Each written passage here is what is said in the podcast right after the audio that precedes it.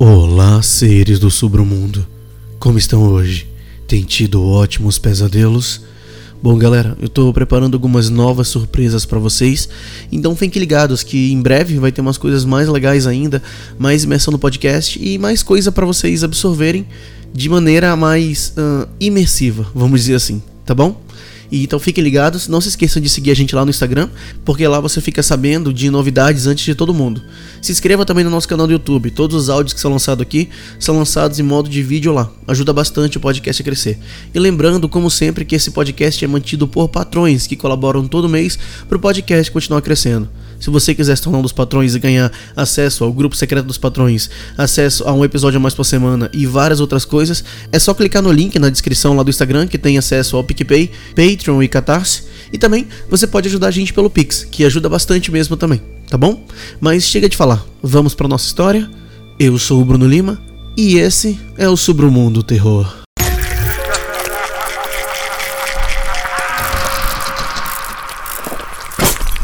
Submundo Terror.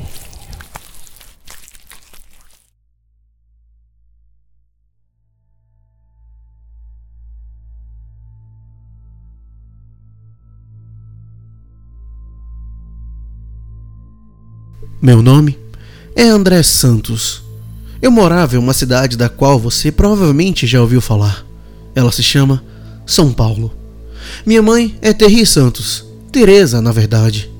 Se você conhece a cidade e está ouvindo isso, encontre-a, por favor. Não mostre isso a ela, mas faça-me um favor e diga a ela que a amo. Diga também que estou tentando voltar para casa. Eu estou tentando mesmo. Tudo começou quando eu fiz 25 anos. Decidi sem motivo que era hora de desistir de levar a mochila para o trabalho. Idiotamente, pensei que isso me faria parecer mais com os caras que via nos trens. Você sabe, aqueles com quem as mulheres estão. Achei que se eu não estivesse carregando uma mochila de aparência ridícula por toda parte como um garoto estúpido, seria visto como mais maduro porque não pareceria. É, bem, estúpido. É, eu sei. Mas isso significava que eu tinha que desistir de ler no metrô indo e voltando do trabalho. Veja, eu pegaria um assento porque me levantei cedo, então escondia um livro embaixo da mochila de tal forma que ele aparecesse apenas o suficiente para eu vê-lo, porque você sabe, quem quer ser pego lendo? E eu nunca iria usar uma bolsa carteiro, né? Por favor, você só pode estar brincando comigo. Por um tempo, eu ganhei um MP3 player da minha mãe. Isso ajudou por um tempo e eu poderia até colocar livros para ouvir nele. Era perfeito, porque ninguém sabe o que você está ouvindo. Se você acena com a cabeça de vez em quando, eles pensam que é música. Mas eu deixei cair a coisa saindo do trem em um daqueles ataques de empurrão. Desde então, ele desliga no final de cada música se eu não tocar nele para pular para a próxima faixa. Então, eu desisti dele também. Ao invés disso, todas as manhãs ao entrar, sentava-me no interminável trem A, sem nada para fazer a não ser observar os outros passageiros. Eu era relativamente tímido. Eu tô falando sério.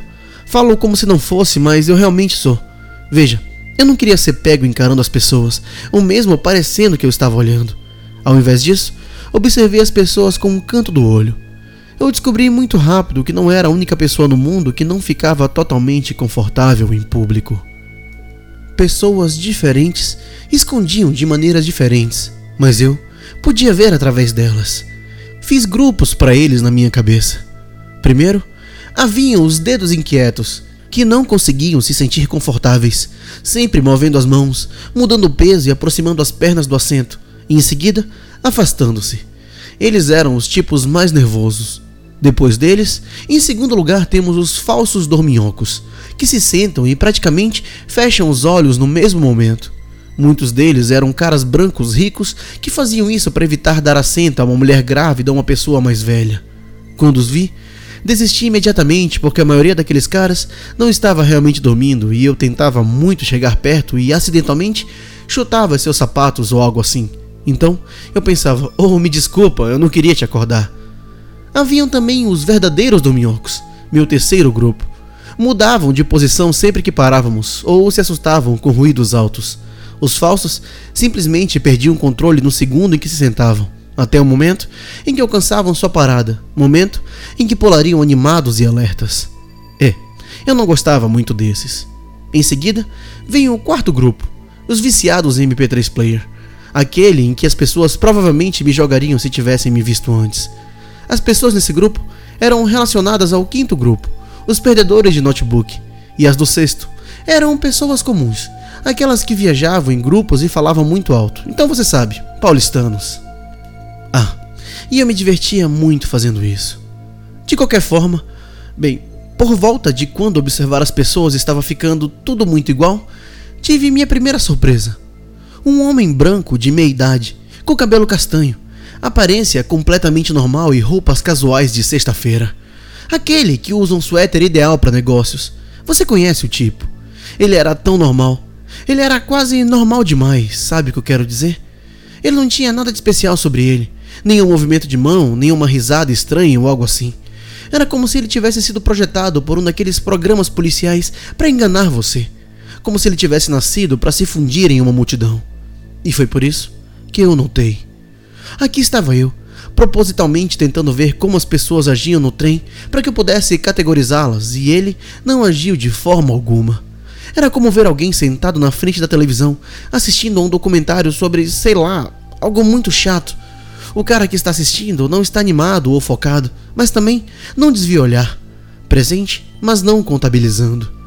De qualquer forma, eu não sou muito pontual, diz minha mãe. Disse. Então, eu não peguei o trem exatamente no mesmo horário todos os dias. E como não me importava nem um pouco, também não tentei sentar no mesmo carro. Qualquer um estava bom para mim. Então, eu estava há mais de um mês em meu experimento de observar as pessoas e agrupar antes que ele chamasse a minha atenção. Aquele cara normal de quem eu falei. Eu o vi pela primeira vez em uma segunda-feira, eu acho. É, é, definitivamente era uma segunda-feira, porque eu sei o que vi pela segunda vez em uma quinta-feira.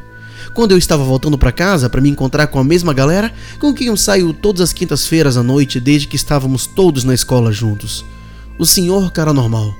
Bem, ele obviamente pegou o mesmo trem e ele se sentou no mesmo carro, o primeiro carro, e até no mesmo assento.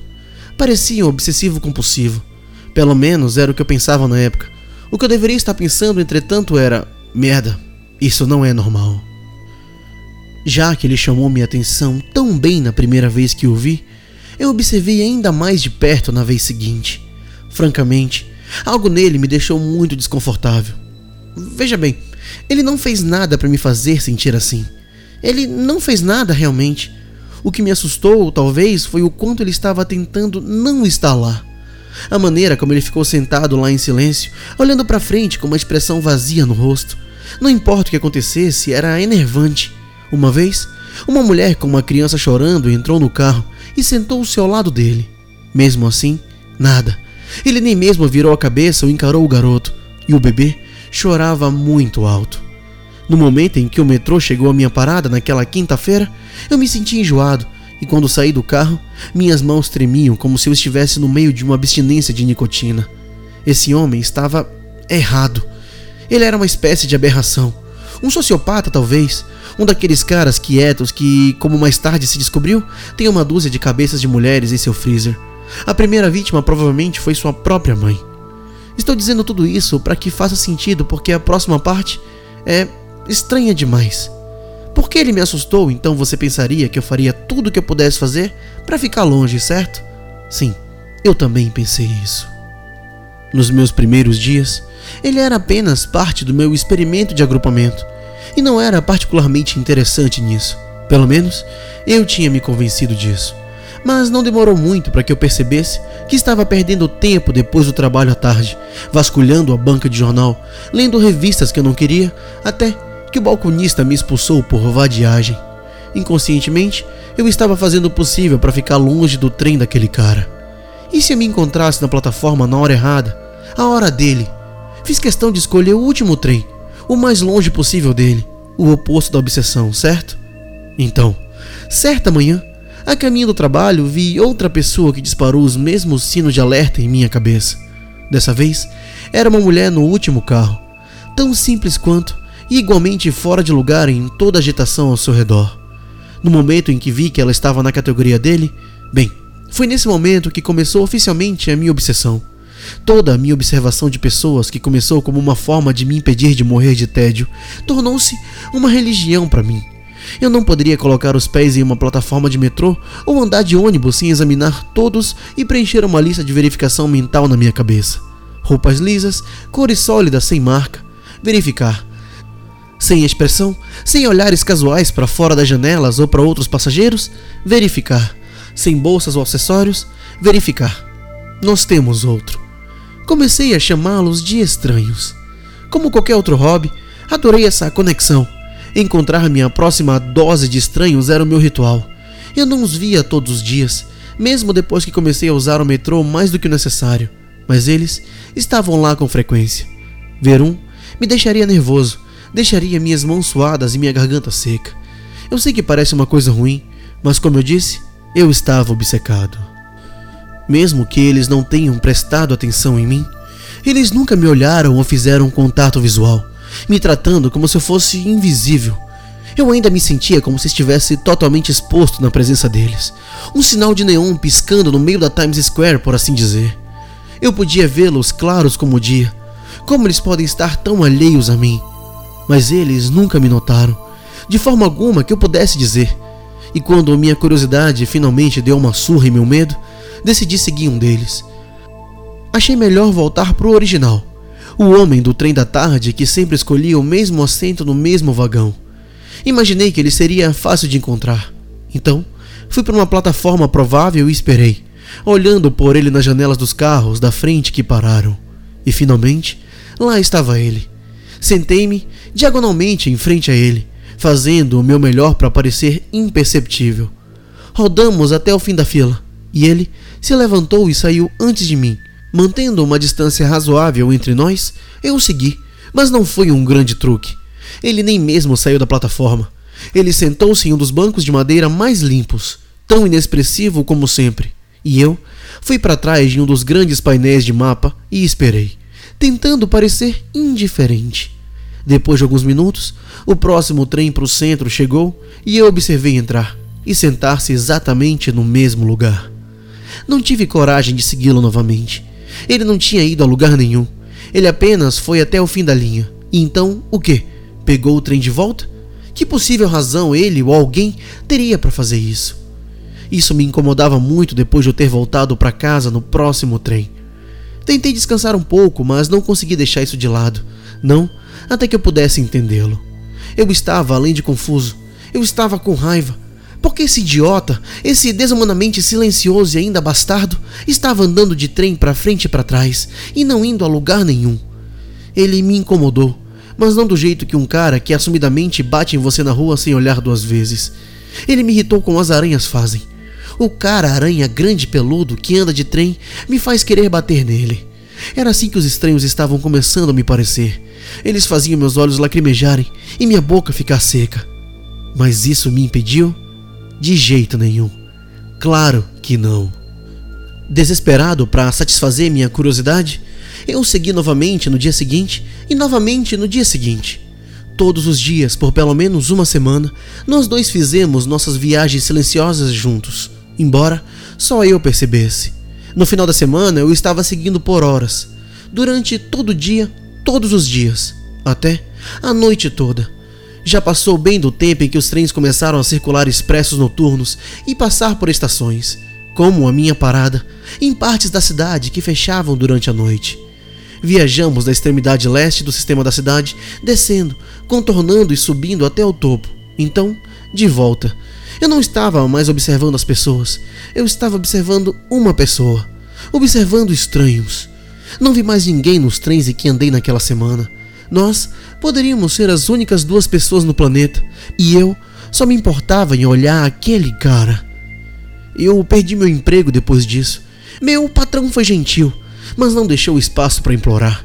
Eu perdi minha concentração, meu foco. Eu me tornei totalmente improdutivo. Na verdade, foi um discurso sincero, para ser honesto. Ele tinha sido um cara legal, mas sabe de uma coisa? Por mais distraído que eu estivesse, mal consigo me lembrar dele ou das palavras que saíram de sua boca durante a nossa conversa. Enquanto ele falava, só conseguia pensar no meu novo trabalho, na minha responsabilidade, na minha vigília. O que aquele homem, aquela coisa no metrô faria quando eu não estivesse lá para ficar de olho nele? Como todos nós sobreviveríamos sem eu assistindo? Saí do trabalho pela última vez ao meio-dia daquele dia. Normalmente, eu teria começado a seguir o meu sujeito às cinco e meia da manhã, mas eu sabia, eu simplesmente sabia que ele estaria esperando por mim. Eu gostaria agora de ter prestado mais atenção naquele dia. Estava ensolarado, afinal era verão, quando eu comecei a sentir que ele sabia quando eu estaria lá. Eu me pergunto porque aquele era o último dia em que eu poderia ter caminhado pelo centro da cidade. Minha última chance de tomar uma ou duas cervejas naquele bar, com os cardápios na cor creme e as mesas na calçada. Eu poderia ter ficado lá sentado, olhando as garotas que passavam em seus vestidos de verão. Ou aquele lugar me faria beber vinho. Tanto faz, não importa. O que eu quero dizer é que eu poderia ter me divertido, ido para casa e tirado toda essa loucura da minha cabeça. Eu poderia ter procurado um novo emprego e começado a ler novamente. Ao invés disso, eu esperei por um trem. Muitos trens estão nos trilhos a qualquer momento em a cidade que nunca dorme. Então, fiquei sentado na estação por pelo menos uma hora até marcar. Lá estava ele, finalmente, enquadrado na janela de seu primeiro vagão enquanto seu trem chegava. Esperei que a multidão diminuísse. Depois, empurrei os retardatários e percebi, surpreso, que minha pele não estava úmida, minhas mãos não estavam tremendo e meu coração não estava batendo forte. Sentei-me pela primeira vez bem em frente a ele, diretamente em sua linha de visão e observei-o fazer uma mudança. Qualquer mudança. Olhos, boca. Droga, se um dos seus cabelos se mexesse, seria alguma coisa. Mas não. Sem mudanças, sem nada. Ele me reconheceu? Se reconheceu, eu não conseguiria dizer. Tínhamos que ser um par estranho, sentados um em frente ao outro naquela tarde, olhando um para o outro, porque dessa vez ele tinha que olhar para mim. Tenho certeza de que meu rosto disse muito. Eu não podia acreditar que fui capaz de ficar tão parado e inexpressivo quanto ele, porque por dentro eu estava gritando: Reaja a mim, sua aberração! Me veja, droga, olha para mim! Porque eu com certeza posso ver você, seu bastardo com cérebro de aranha. Mas eu não gritei e ele não respondeu. Não durante a primeira viagem à parte alta da cidade, ou a segunda para a parte baixa, ou a terceira, ou a décima.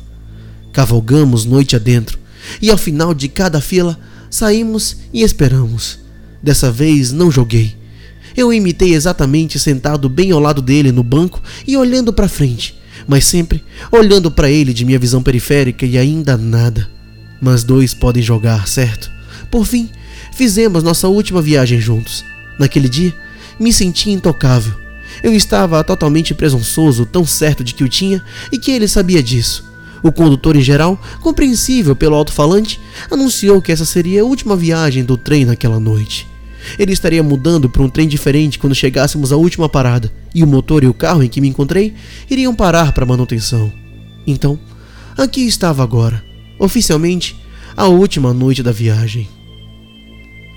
O fim da linha fica muito longe da minha casa, e se os trens andam devagar a essa hora da noite, os ônibus estão muito pior do que esperar o Papai Noel aparecer e te levar para casa em julho. Mas dessa vez, pensei: que diabos? Eu o seguiria e finalmente veria onde ele estava, o que ele era, quando os trens pararam de circular. Talvez dessa vez eu consiga algumas respostas. O metrô rolou para o final e meu estômago rolou com ele. O carro se esvaziou como café em um filtro, até que fôssemos apenas nós, dois observadores silenciosos sobre a cidade. Eu lutei para manter um sorriso louco longe do meu rosto enquanto o trem do metrô diminuía a velocidade e então parava. As portas não se abriram para ninguém. O fim da linha. O estranho não se moveu, não reagiu absolutamente. O carro ficou parado, as portas abertas. Eu podia ouvir alguns retardatários fracamente, bem abaixo na plataforma, fazendo o seu caminho para fora da estação seus passos ecoando no silêncio. Nada. O sistema de alto-falantes instalou em uma tentativa estúpida de deixar qualquer cavaleiro adormecido saber que tínhamos ido o mais longe que podíamos. Nada ainda. E então, ouvi passos de novo.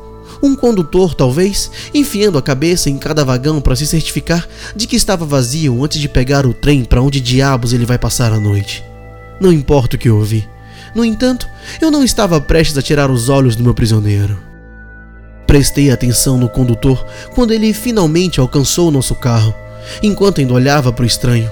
O condutor olhou para dentro, seus olhos nos examinaram, então ele pareceu confuso, como se ele tivesse esquecido um número de telefone que conheceu por toda a vida. Ele piscou algumas vezes e fez uma pausa. Esperei que ele dissesse algo, mas o momento se estendeu, girando lentamente em uma brisa. Então, com um leve aceno de cabeça, ele caminhou em direção à porta do condutor, abriu-a com a chave e nos deixou no carro principal.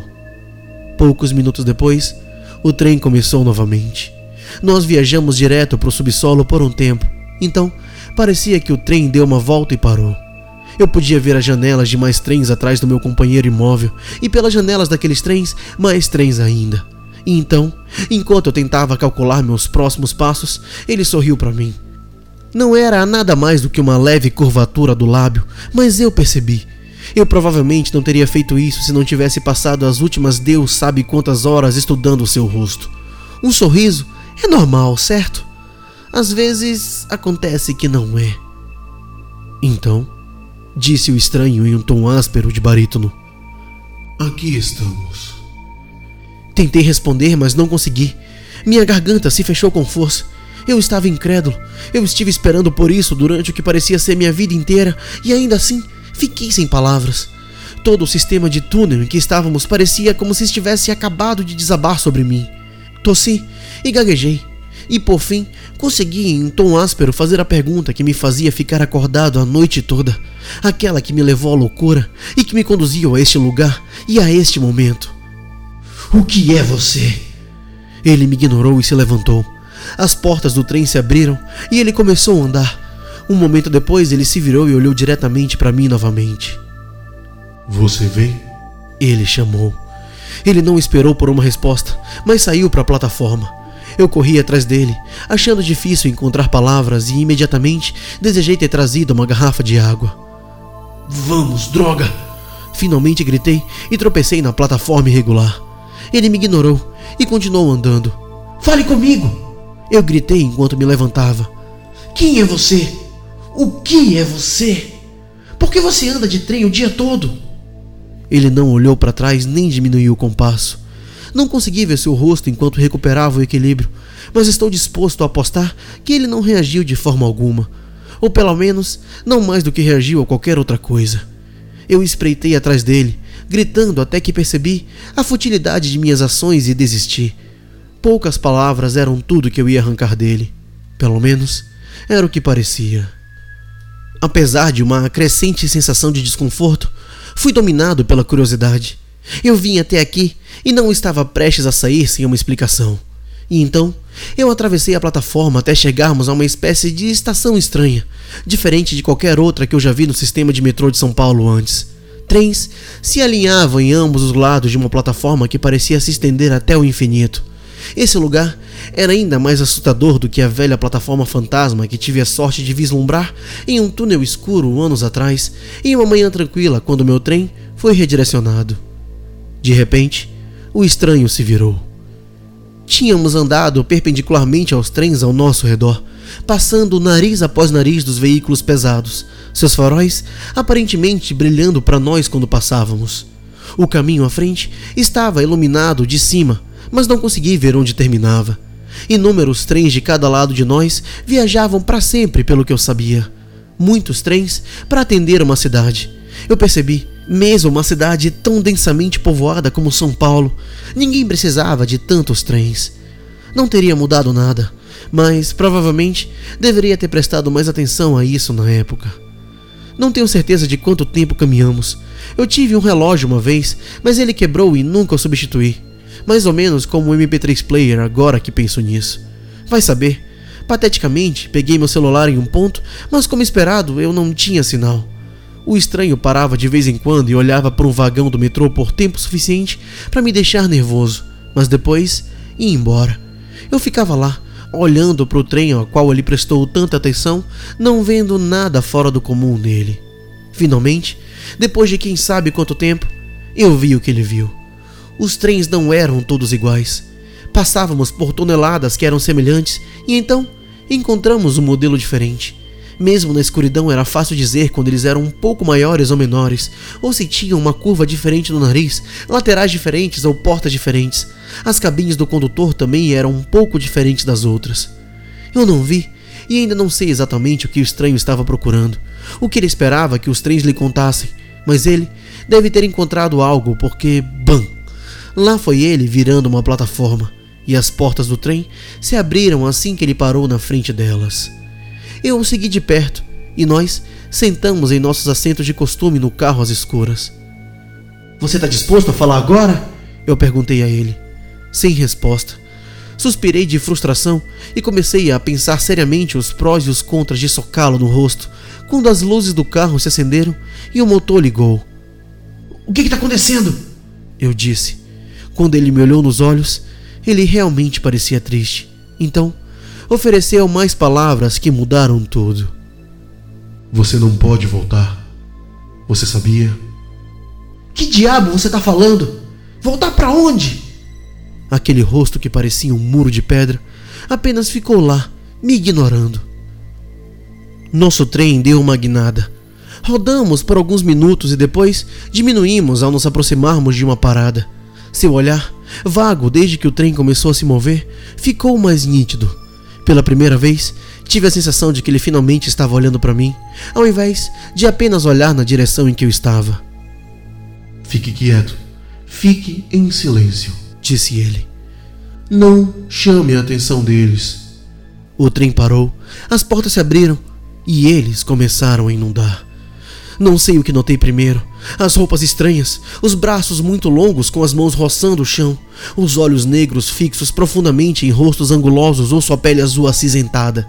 Meus olhos viram, mas meu cérebro se recusou a processar. Quando minha mente não podia mais ignorar os horrores bem na minha frente, tudo o que pude fazer foi reprimir o grito que ameaçava sair pela minha garganta. Meu coração frenético parecia que ia explodir no meu peito, como uma corda de baixo dedilhada. Tudo em mim balançava e latejava com um espasmo de horror. Minha cabeça ficou tonta, meus olhos ficaram embaçados, o que eu agradeci, e senti a bile subindo pelo fundo da minha garganta. Seguindo as instruções do estranho, mantive minha boca fechada, forçando-me a engolir de volta, conseguindo apenas porque a outra opção era muito pior. Meus instintos gritaram suas palavras para mim. Fique quieto. Fique em silêncio. Não chame a atenção deles. O resto do dia foi um borrão.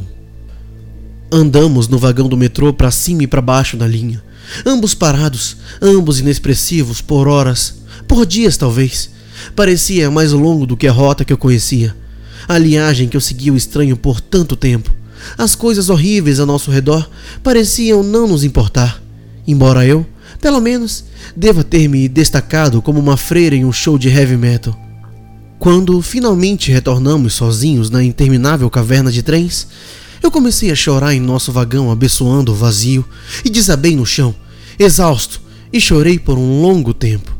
O estranho simplesmente observou.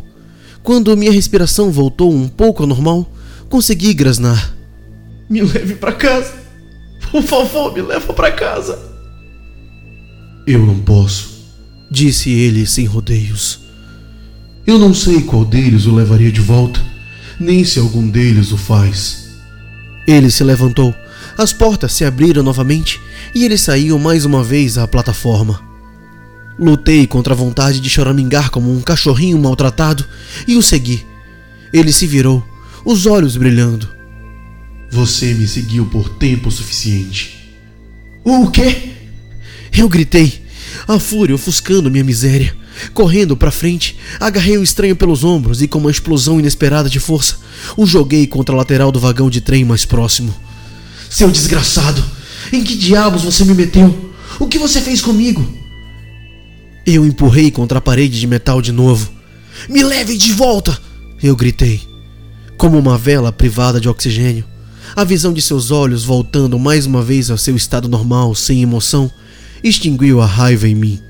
E eu senti minha raiva se extinguir, me deixando completamente vazio. Por favor, eu implorei novamente. Por favor, me leve para casa. Não é assim que funciona, disse ele. Siga seu próprio caminho.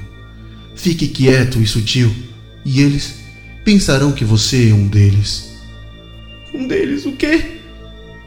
Ele olhou para suas mãos em silêncio. Como você pode fazer isso comigo?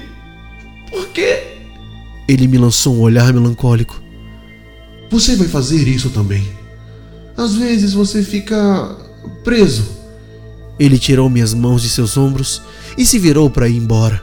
Devastado, eu caí de joelhos. Ele se virou para mim uma última vez. Eu sinto muito, ele disse e tocou minha testa com o um dedo. Essa é a última coisa de que eu me lembro. Não sei o que ele fez comigo ou porquê. Quando acordei, eu conhecia meu papel e o desempenhei da melhor forma possível. Eu estava parado, eu fiquei em silêncio e eu andei até o fim das linhas, não importa quem ou o que entrasse. Estar quieto era tão bom quanto ser invisível, mas de vez em quando eu pegava um reflexo na janela de um trem. Nas primeiras cem vezes que aconteceu, eu não entendi, mas eventualmente até eu entender. Quanto mais eu andasse com as coisas, mais eu me tornava como elas. Eu estava preso em seu mundo até que alguém começava a me observar. Então, se eles me seguissem, e só então, eu teria a chance de voltar à plataforma interminável de trens perdidos. No tempo que passei preso naquele lugar, fiz algumas coisas terríveis, coisas das quais não me orgulho, para outros estranhos, mas eu fiz minha escolha. Não iria atrair mais ninguém para sua armadilha, nem mesmo se isso me levasse para casa mais rápido. Eles estavam melhor mortos do que em qualquer estado que eu estivesse. Isso me faz pensar, porém, sobre o estranho que me colocou nessa situação. Eu me pergunto como ele era originalmente e se ele sabia que poderia ter me matado e chegado ao centro dessa forma. Também me pergunto sobre os outros que vi em casa e os poucos que encontrei desde que parti. Eles matam ou levam. E qualquer que eles escolhessem, eles consideram isso misericórdia? Não consigo falar com eles nem perguntar nada. Estamos condenados de qualquer maneira, e os condenados devem ficar em silêncio. Já matei 15 estranhos e me tornei muito bom nisso, mas eu tomei uma decisão. Eu cansei de matar inocentes, pelo menos.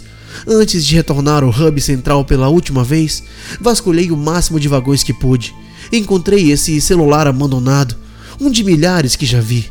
Repetidamente, deixo os celulares com esse áudio no maior número de vagões que consigo. Milhares de mensagens em garrafas, lançadas em um mar de trilhos de aço.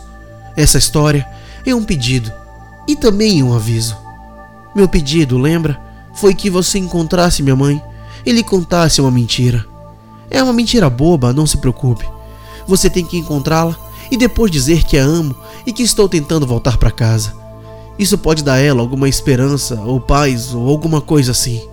E ah, como eu gostaria que fosse verdade. Mas o problema é o seguinte: tenho pensado que sou parecido com o personagem sobre o qual lemos na escola quando o professor tentou nos deixar animados com a mitologia. Você já leu a história de Odisseu? Perdido e vagando no mar, procurando voltar para casa para algo e em algum lugar familiar? Sou eu lutando para encontrar o meu caminho. Mas é aí que as semelhanças terminam, infelizmente, porque eu não estou perdido no mar. Estou perdido em túneis sem fim, uma espécie de labirinto. A distinção é importante, porque os labirintos são projetados. Eles são construídos intencionalmente, e assim como nas antigas lendas sobre Teseu, é o mesmo aqui. Alguém ou algo criou esse lugar impossível, e eles vão pagar pelo que fizeram comigo. As regras desse lugar me transformaram do que eu era em algo totalmente diferente, algo terrivelmente desumano, e então em uma outra coisa nova. Eles criaram um monstro, e se é isso que eles querem, eu serei seu minotauro nesse labirinto. E se eu puder, vou derrubá-lo ao meu redor e levar aqueles que construíram para o passeio. Eles não têm ideia com quem estão lidando. Eles nunca deveriam ter mexido com um paulistano. Meu aviso porque estou tentando ser um bom samaritano aqui com minhas histórias mal contadas? É que você deve ficar o mais longe possível, mesmo em lugares públicos, de pessoas silenciosas e inexpressivas. Apenas mantenha distância. Eles podem matar você ou algo muito pior. Se você os vir, corra para longe e muito rápido. E o mais importante, eu imploro, não pegue nenhum trem até o fim da linha. Essa viagem pode ser apenas a sua última, ou pode durar para sempre. Gostaram da história, seres do submundo? Uma história um pouco mais longa, porque eu sei que tem muita gente aí que pega trem e a viagem é longa. Então, fica um abraço para todo mundo que faz isso todos os dias e também para os amigos paulistas que essa história realmente foi contada para eles. Lembrando que o podcast aqui ele é mantido por patrões e se você quiser se tornar um dos patrões, é só acessar o PicPay, o Patreon ou o Catarse e ajudar a gente com qualquer valor, tá bem? Muito obrigado por tudo. Boa noite e bons pesadelos.